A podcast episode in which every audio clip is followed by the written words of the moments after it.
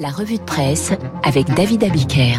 La revue de presse de David Abiker, comme chaque matin à 8h30. À la une ce matin, David, une citation. Quand je me regarde, je me désole. Quand je me compare, je me console. On doit ça à un Premier ministre canadien, me semble-t-il. Voilà qui pourrait résumer le tempérament français à la lecture de la presse du jour. Commençons par la France qui se compare. La France séduit. Elle séduit les investisseurs étrangers. C'est la une des échos du jour. Investissement étranger, la France toujours leader. Leader avec 1222 décisions d'investissement en 2021, un record par rapport à 2019, se plaçant ainsi en tête du classement européen. Des pays attractifs. Dans le même classement, le Royaume-Uni n'a progressé que de 2% et l'Allemagne seulement de 10%. Un bémol, 30% seulement des projets accueillis en France portent sur la création de sites nouveaux. Alors on ne va pas bouder son plaisir de voir l'industrie retrouver des couleurs, expliquent les échos, de constater que ces projets se répartissent sur tout le territoire français et que nombre d'entre eux concernent la recherche et le développement les dirigeants interrogés par le cabinet Hay, qui a mené l'enquête, étaient 16% à vouloir étendre leurs opérations en France en 2020. Ils sont 56% aujourd'hui. Mais, mais, mais, ne nous emballons pas. Quand la France se compare, elle se console, mmh. mais quand elle se regarde, elle se désole. Chez nous, on célèbre certes les succès, mais on célèbre plus encore les échecs, car l'auto-dénigrement reste un sport presque aussi populaire que le football.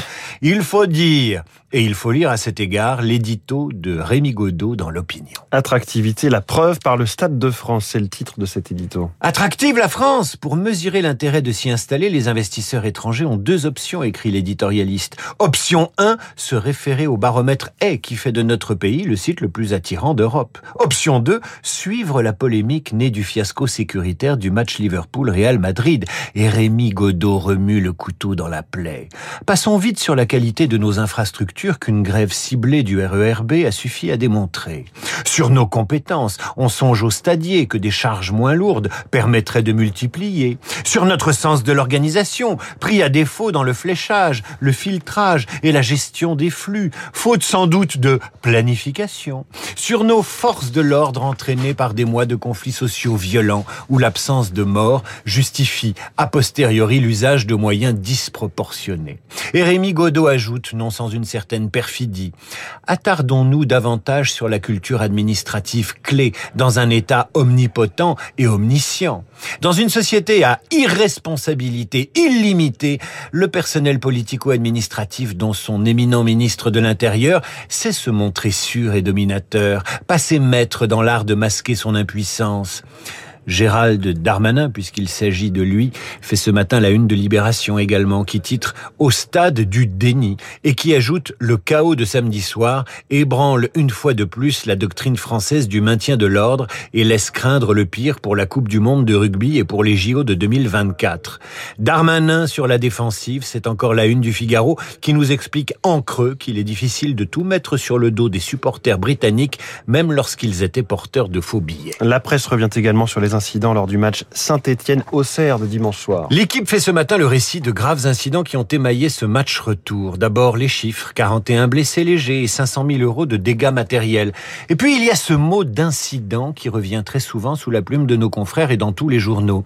Il va falloir en trouver un autre pour décrire des joueurs qui quittent le terrain sous protection des CRS, des feux d'artifice, voire des tirs de mortier tirés en plein stade, dont certains ont visé des joueurs. Une équipe de Saint-Étienne qui patiente au vestiaire pendant deux heures avant que les joueurs puissent rentrer chez eux en sécurité. Et ce qui a causé la colère des supporters, la relégation en deuxième division et un club pourtant dix fois champion de France qui cherche depuis des jours un repreneur. Et parlons-en du repreneur, un Américain, nous explique SoFoot. Un Américain qui comptait investir en France.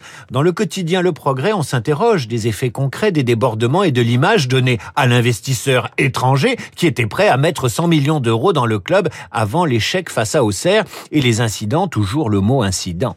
Les choses pourraient très vite s'accélérer. Reste à savoir si le milliardaire confirmera son intérêt avec la descente en L2 et les incidents qui ont suivi qui ne sont pas une bonne publicité. À vrai dire, la lecture du Figaro nous permet de laisser le football de côté et nous permet, grâce à un entretien donné au journal par le philosophe Robert Redeker, de nous intéresser à la France. Pour l'essayiste qui publiera la semaine prochaine Sport, je t'aime moi non plus, les violences dans le football sont le symptôme d'une société française fracturée. Que dit Robert Redeker? Nous n'avons plus besoin de recourir à une voyante ou à une boule de cristal pour prévoir qu'un match se terminera dans le chaos, pour prédire qu'une manifestation syndicale ou politique finira de même. Le 28 mai au Stade de France, le 29 mai à Saint-Étienne, voilà qui prolonge tristement le 1er mai à Paris. La France est désormais abonnée à la violence qui s'illustre lors des événements qui rassemblent des foules et, les pouvoirs publics l'acceptent comme si elle était rituelle. Notre pays, dit le philosophe, est de moins en moins un peuple, de moins en moins une nation et de plus en plus une foule d'individus plongés dans l'anomie. Pour le dire autrement, écrit-il, les événements du Stade de France inaugurent une intersectionnalité de la violence appelée à se répéter. Le football est un miroir dans lequel se reflète la totalité de l'univers humain. Les pathologies du monde contemporain trouvent en lui une scène sur laquelle s'exhiber, des responsabilisations, effacement du respect d'autrui, mépris de la propriété collective. Alors je vais m'arrêter là, j'ai pas envie de vous déprimer davantage et de participer à cet exercice d'auto-dénigrement dont les Français ont le secret. Et je vais vous dire la seule parade à cet exercice d'auto-dénigrement qui se pratique dans les journaux, je l'ai trouvé dans l'opinion et dans le Parisien. Quel est l'endroit où l'on cherche des solutions? Quel est l'endroit où l'on s'efforce de vivre ensemble? Quel est l'endroit où l'on ne s'envoie pas des bouteilles de bière dans la figure? Quel est le lieu aux antipodes des stades de football du moment où l'on essaie d'associer chacun et chacune à une ambition collective? Eh bien, c'est le monde du travail, c'est l'entreprise. Je vous donne deux exemples dans la presse du jour. Le supplément RSE, responsabilité sociale et environnementale de l'opinion, qui évoque ces entreprises responsables, qui essaient, au-delà du profit, d'œuvrer pour le bien commun.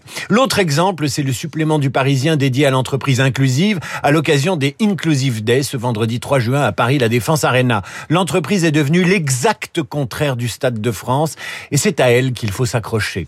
Donc lorsque les échos vous expliquent que la France attire des entreprises mieux que tout autre pays en Europe, ne boudons pas notre plaisir et acceptons une bonne nouvelle sans nous en désoler. Voilà, quand on se compare, on se console, c'était Talleyrand, a priori. En tout cas, ça lui est attribué. Tant mieux pour euh, le Premier ministre anglais qui se l'est... Euh, euh, canadien, canadien qui se l'est approprié. David Abiker tous les matins à 8h30. Merci beaucoup. Il est 8h39. Bonjour Guillaume Durand. Bonjour mon cher François. Eugénie Bastier, journaliste Figaro et votre esprit.